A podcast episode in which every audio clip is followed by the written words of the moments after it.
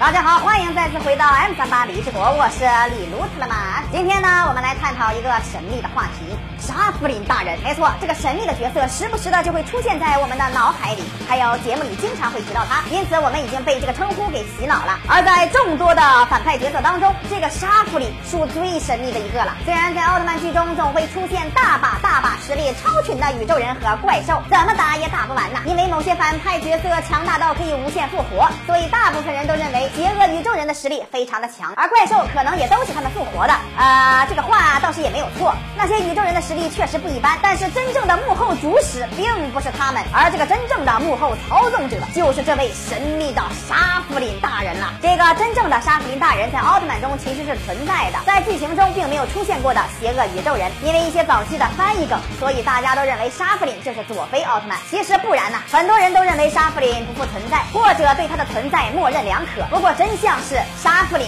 真的存在，因为他的名字曾经出现在剧情当中，被某个邪恶宇宙人亲口说了出来。那么他要是真的存在的话，他会是真正的幕后主使吗？所有的反派角色难道都是听从他的命令吗？而奥特曼与怪兽这百万年的战争，这一切的一切，难道就是他的一手策划吗？我们来看一下一些知名的反派角色，不知道大家是否还记得这个宙达？宙达这个角色非常的强悍，他是很多邪恶宇宙人的老大哥，也是第一个统治宇宙的反派角色。他的实力强大到可以说是众奥难敌呀，而且他的杀伤力那都是群杀，因此他是奥特曼史上最强大的敌人之一，并且亲手制造了古兰特王，命令手下到处破坏，所以他也属于幕后主使。在梦比优斯奥特曼 TV 版中出现的安培拉星人，也可以说是一个统治者，身份显赫，也拥有强大的权力和欲望，还有地位，被大家称之为宇宙中的大皇帝。他的实力使大家闻风丧胆。那个时候，大部分的邪恶宇宙人都效忠于他。传说中的黑暗四天王也是他的手下，但是他们的行为